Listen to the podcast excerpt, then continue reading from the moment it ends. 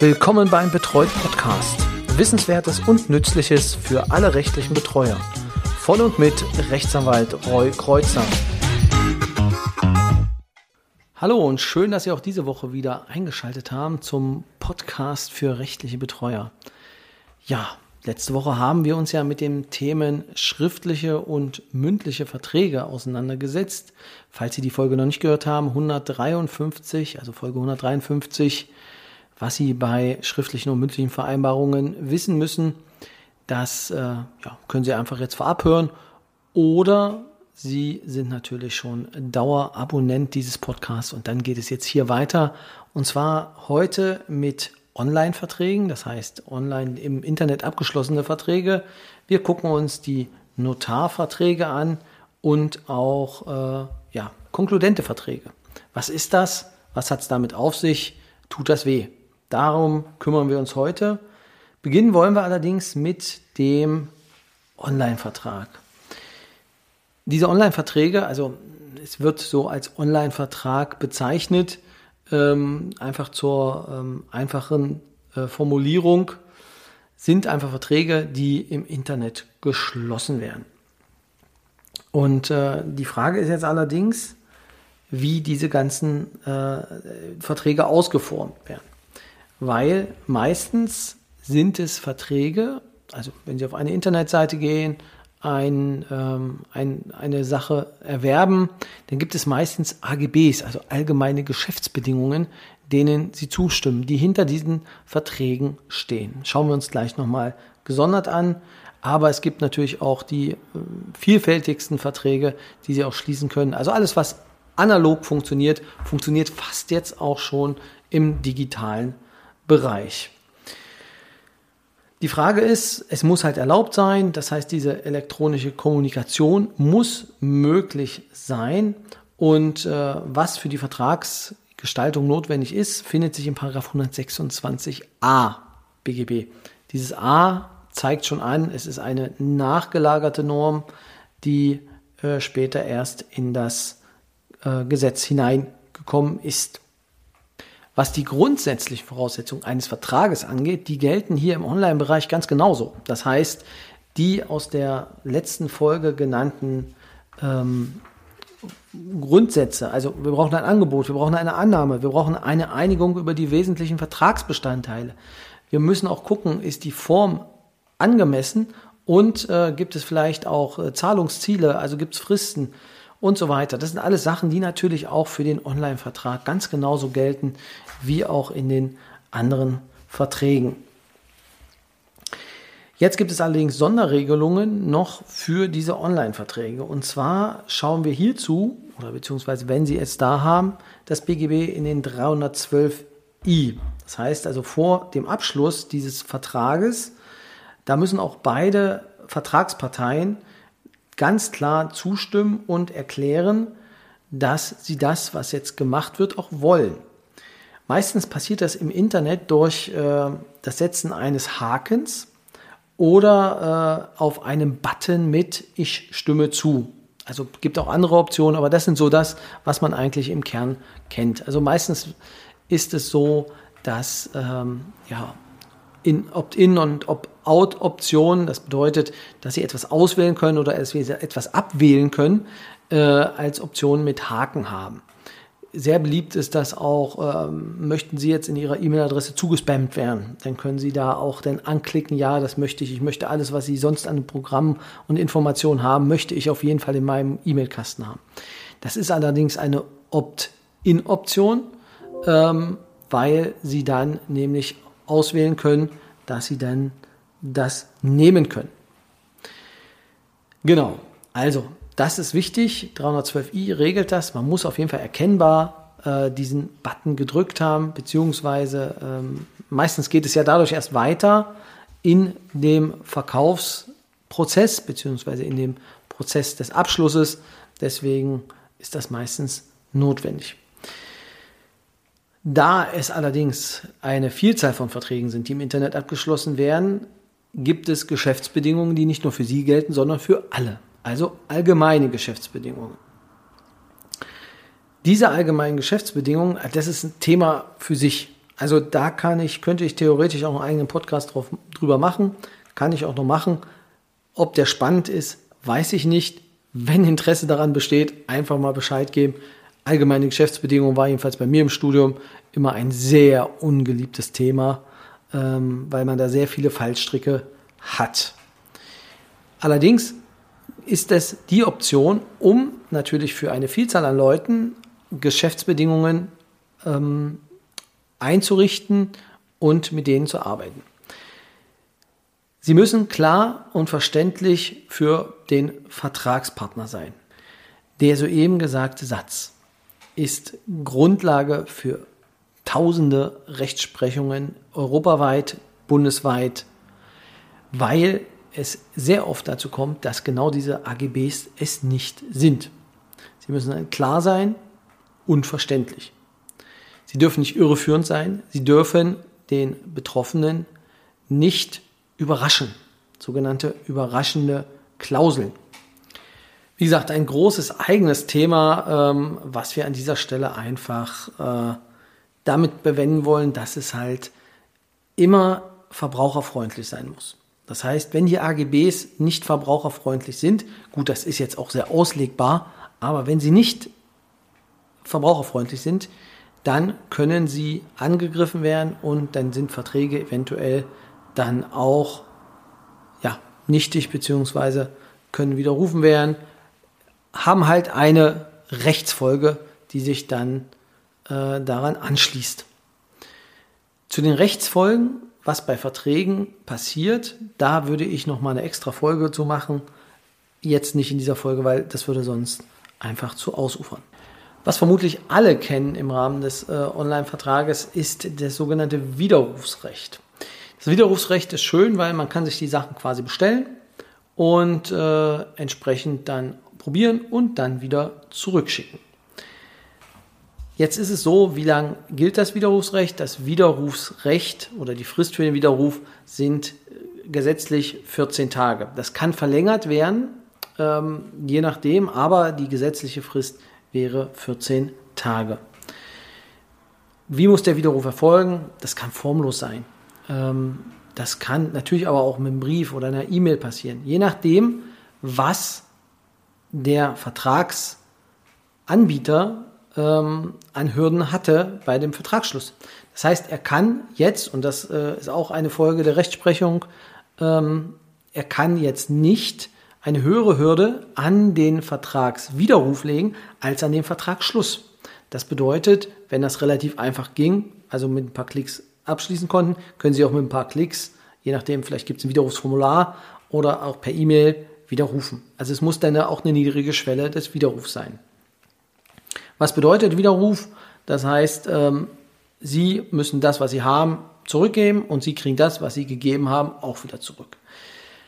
Jetzt ist es natürlich fraglich, wer trägt die Kosten für die Rücksendung. Hier gab es eine Änderung im Gesetz. Und zwar Paragraph 357 BGB. Gemäß 357 Absatz 6 trägt der Verbraucher die unmittelbaren Kosten der Rücksendung.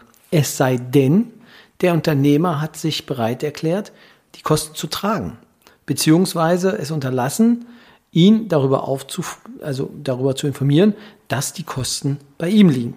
Das wird vor allem in Bagatellfällen wird das gemacht. Also das heißt bis zu 40 Euro. Wenn die Summe nicht überschritten wird, dann wird äh, ein Betrag fällig, beziehungsweise wird äh, ein, ja, eine Summe äh, damit dann in Rechnung gestellt. Normalerweise, und das ist äh, die gängige Praxis im Onlinehandel, wird das nicht gemacht. Die Kosten übernimmt der ähm, Unternehmer und nicht der Verbraucher. Jedenfalls habe ich es noch in den seltensten Fällen gesehen.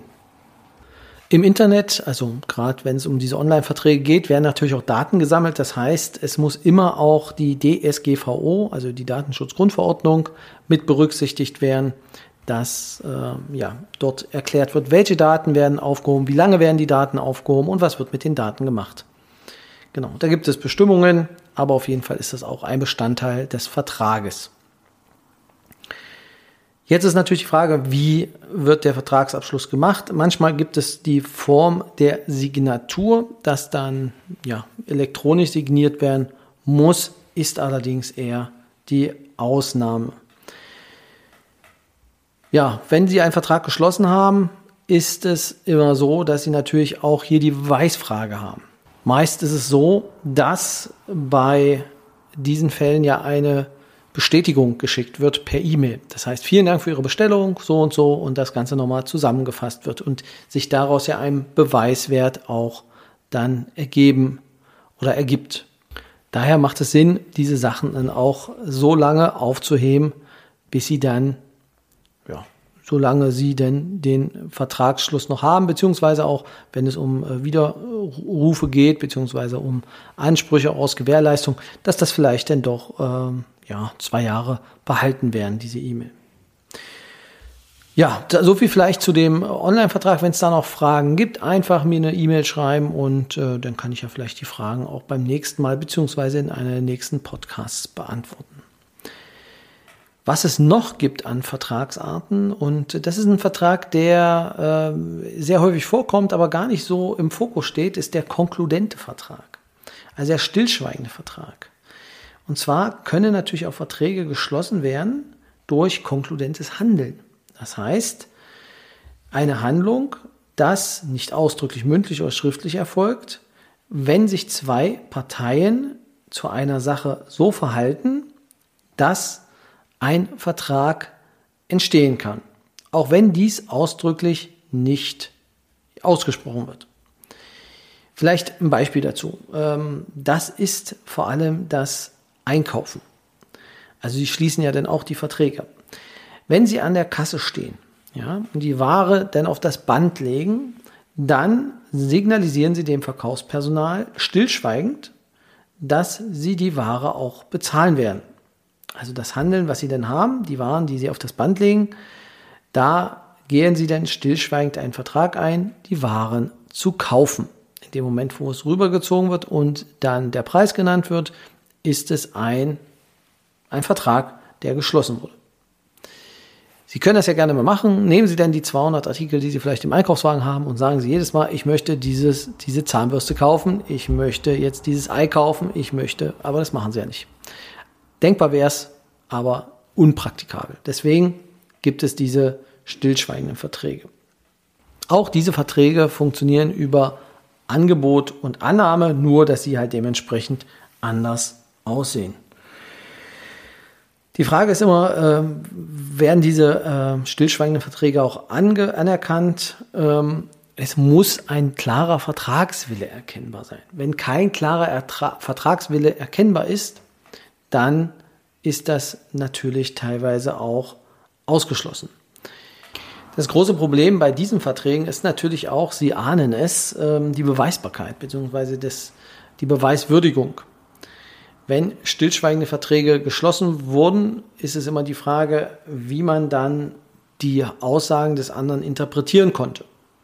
Hier sind wir auch sehr weit im Gewohnheitsrecht. Das bedeutet, dass natürlich Dinge, die immer wieder gemacht werden, wo es denn gar keine klaren Vereinbarungen mehr gibt zu, vielleicht gar keinen Grundvertrag, man hat den einmal geschlossen und man hat ihn das zweite Mal geschlossen, beim dritten Mal macht man es einfach so, beim vierten Mal macht man es auch so, man stellt die Sache hin, der andere nimmt sie, legt das Geld hin ähm, dementsprechend kann es sein, dass denn Verträge einfach sich verselbstständigen im Rahmen dieser konkludenten Handlungen. Ähm, bleibt natürlich immer die Beweisfrage dann, äh, dass es auch in dem Fall genauso sein sollte. Aber dann, wenn es äh, öfter der Fall war, dass so gehandelt wurde, dann kann man da eventuell drauf zurückgreifen. Kommen wir nun noch zum Abschluss zu den notariell Verträgen, also notariell beglaubigte Verträge. Und zwar gibt es einige Verträge, die vor dem Notar geschlossen werden müssen. Also vor allem die Immobilienverträge sind da ähm, äh, anzusprechen. Sicherlich, wenn Sie schon in Ihrer Tätigkeit eine, ein Haus bzw. ein Grundstück veräußern mussten, wissen Sie, dass man das nicht einfach vertraglich regeln kann, sondern man benötigt dann jemanden dazu. Ich hatte einen Fall, ähm, der auch in diesem Bereich spielte. Und zwar hatte mein Klient eine Vereinbarung, ähm, also einen Kaufvertrag oder einen Vorverkaufsvertrag geschlossen und das Ganze schriftlich gemacht. Jetzt muss man wissen, dass das Geschäft des Vorvertrages für den Grundstückskauf ebenfalls eine Vereinbarung ist, bei der ein Notar notwendig ist. Wurde dies nicht gemacht, ist das Papier nichts wert. Muss man wissen. In dem Fall war es auch sehr ärgerlich, aber man kann ihn ja im Nachhinein immer noch beurkunden. Aber meistens fällt es erst dann auf, wenn es dann, ja, wenn, wenn das, denn das Kind in den Brunnen gefallen ist. Was macht der Notar? Der Notar erstellt eine öffentliche Urkunde. Und die hat natürlich eine sehr hohe Beweiskraft vor Gericht. Also im Vergleich zu privaten Vereinbarungen ist das natürlich denn vor einem Notar geschlossen ähm, deutlich aussagekräftiger.